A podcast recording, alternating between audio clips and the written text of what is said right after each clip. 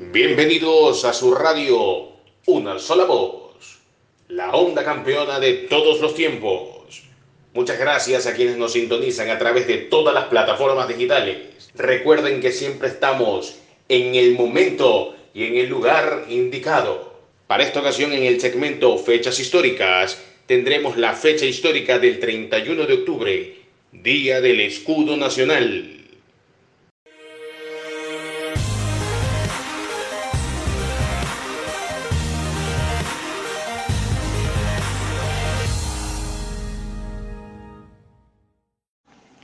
31 de octubre se celebra el Día del Escudo, uno de los símbolos patrios de Ecuador que fue adoptado oficialmente por el Congreso el 31 de octubre de 1900, logrando su implementación en la presidencia del general Eloy Alfaro Delgado el 7 de noviembre del mismo año. Días después, el 5 de diciembre, el decreto se publicó en el registro oficial. Las partes que conforman el escudo nacional son cóndor, astas, laurel, sol dorado, chimborazo, río Guayas, hecha, palma, óvalo, signos del zodiaco, banderas nacionales, caduceo, buque a vapor y las fases consulares.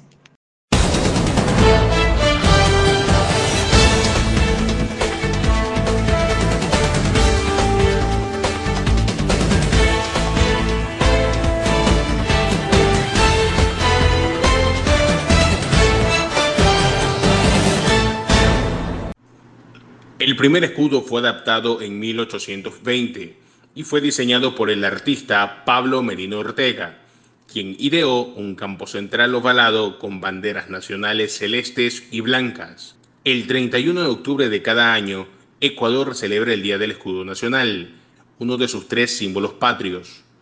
La fecha fue instaurada oficialmente por el Congreso de 1900 y se logró su implementación en la presidencia de Eloy Alfaro el Congreso Constituyente de Riobamba decretó en 1830 el escudo de armas.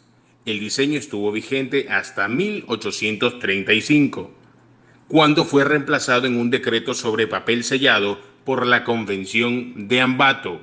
Este escudo era muy parecido a su predecesor, incorporándose a él el color azul celeste en el fondo. La leyenda Ecuador en Colombia y el Sol figurado.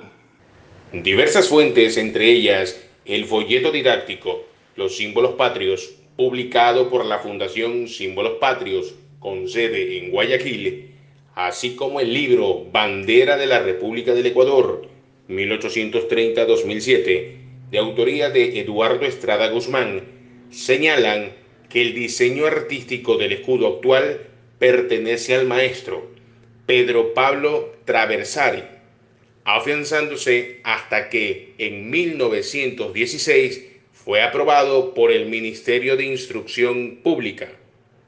En la parte superior del interior aparece representado el Sol, en el centro de una parte del zodiaco en donde se encuentran los signos Aries, Tauro, Géminis y Cáncer. Para conmemorar el Día del Escudo Nacional, la institución realiza actividades en las cuales los estudiantes se vean involucrados con la imagen e historia de nuestro escudo. Algunas de estas actividades son concurso de dibujo, realización del escudo con materiales reciclables y oratoria. Cabe destacar que todas las tareas que se tengan que entregar en ese día deben tener relación a esta fecha histórica. De esta manera se busca incrementar el valor de los símbolos patrios en los estudiantes.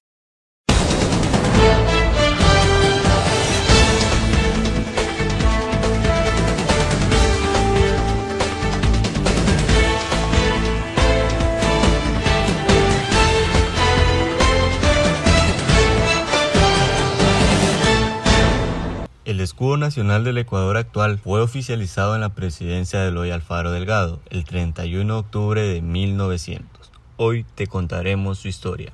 Una vez consumada la independencia, la necesidad más urgente del nuevo Estado fue construir un aparato gubernativo republicano que pudiera institucionalizar la autoridad, administrar la cuestión pública y además crear los nuevos símbolos de unificación colectiva. Era imperativo sustituir las antiguas banderas, estandartes, liturgias y también escudos, pues había llegado el momento de desechar los valores tradicionales hispanos y reemplazarlos por aquellos íconos de modernidad y progreso que se empezaban a difundir en toda América. Ante estos retos, la nueva clase política empezó a configurar un escudo de armas de carácter nacional, el cual desde su nacimiento se convirtió en el espejo en el que se reflejaron las contiendas políticas de turno. Cuando se proclamó la independencia de Guayaquil el 9 de octubre de 1820, se adoptó como escudo del movimiento emancipador el que está formado por una estrella de cinco puntas sobre fondo azul, inscrita en un óvalo encerrada y rodeado de dos ramas de laurel entrelazadas por una cinta roja, y posteriormente se le añadió la leyenda por Guayaquil Independiente. Este fue más bien el escudo de la provincia libre de Guayaquil.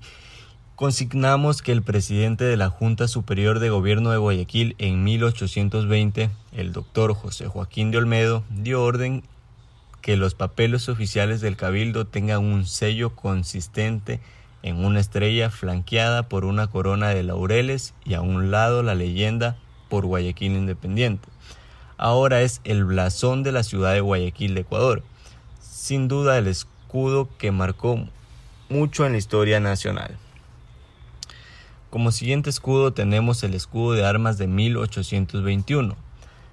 El 29 de mayo de 1822 se incorporó Quito a la Gran Colombia, siendo precedido por el departamento de Azuay en la marcha emancipadora de Sucre y Guayaquil, el 30 de julio por lo que se adoptó el escudo colombiano creado por ley sancionada el 6 de octubre de 1821 por el Congreso de Cúcuta, cuyo artículo 1 detalla, se usará en adelante en lugar de armas dos cornucopias llenas de frutas y flores de los países fríos, templados y cálidos, y de las fases colombianas que se compondrán de un acecillo de lanzas con el seguro atravesado, arcos y flechas cruzados, atados con cinta tricolor en la parte inferior. Otro detalle es que el, gran sello de la República, según el artículo 2, debía llevar la siguiente inscripción en la circunferencia, República de Colombia. Como siguiente escudo tenemos al escudo de armas de 1830, una amplia documentación consigna que al suceder la disolución de la Gran Colombia y proclamarse la soberanía e independencia de los tres estados que la integraban, el primer Congreso del Ecuador en su sesión del 17 de septiembre de 1830 analizó la creación del escudo de armas del Estado, mientras que se mantenía también el escudo de la República de Colombia con el afán de mantener la unidad de los estados independizados. La idea de la configuración del blasón está atribuida al presidente de la Asamblea, doctor José Fernández Salvador, quien además surgió agregar la leyenda del Estado del Ecuador en la República de Colombia, además de un sol sobre las fases de armas de la República.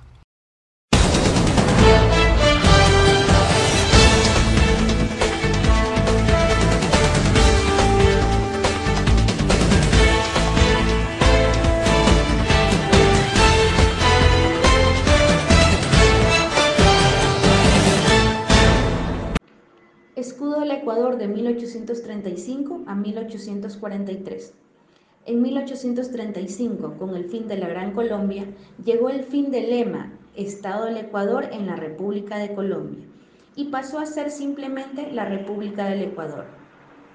Otra vez adoptó un escudo sin un decreto específico. En la Convención Constitucional de Ambato se dio un decreto sobre papel sellado el día 10 de agosto en el cual se dice en su artículo 2 en el sello se pondrán las armas de la República con el lema República del Ecuador.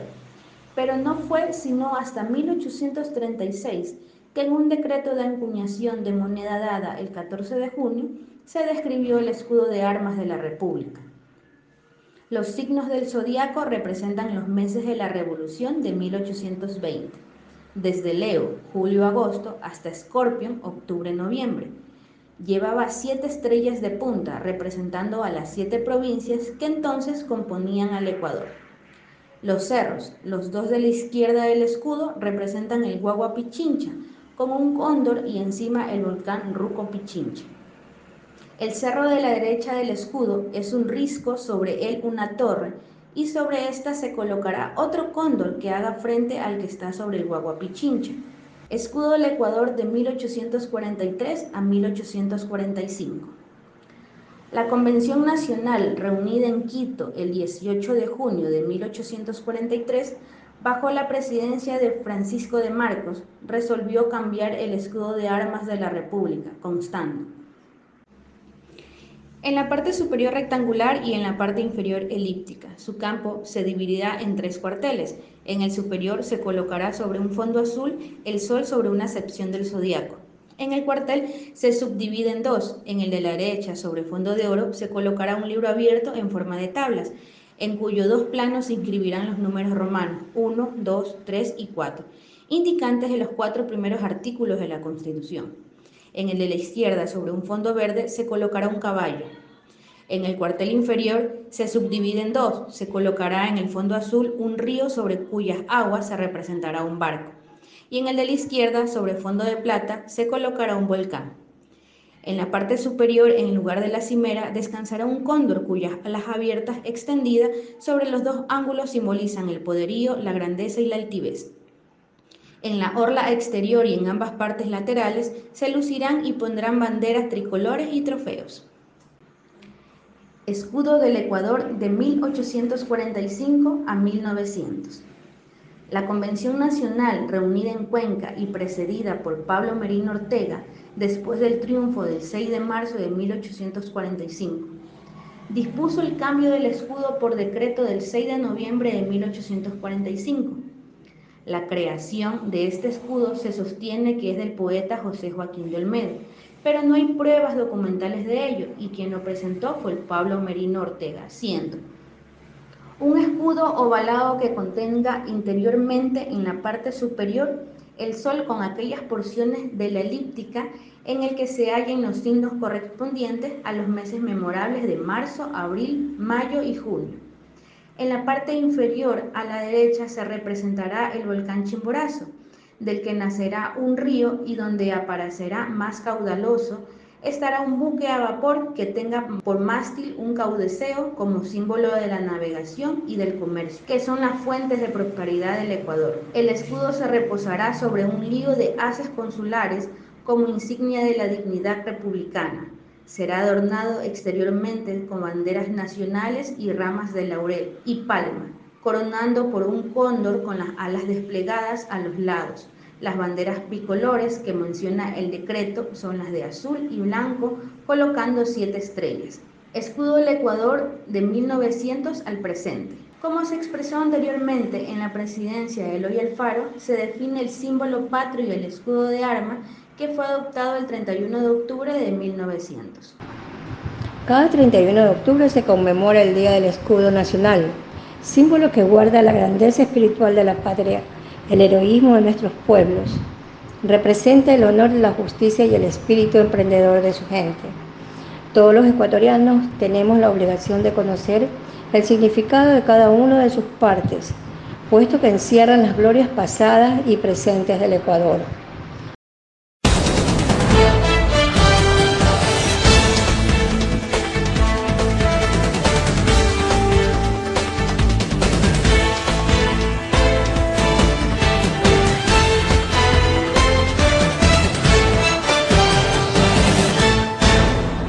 Antes de finalizar quiero enviar un saludo de agradecimiento a cada una de las personas que hicieron posible el desarrollo de este reportaje, las personas entrevistadas y mis colegas Génesis y Ray.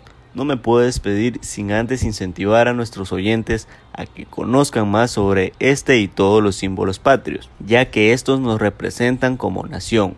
Nuestro deber como ciudadanos es honrarlos, respetarlos y darlos a conocer como símbolo de orgullo de nuestro país. De esta manera hemos llegado al final de nuestra edición, esperando que nuestro trabajo haya sido de su completo agrado. Nos encontramos en una próxima entrega.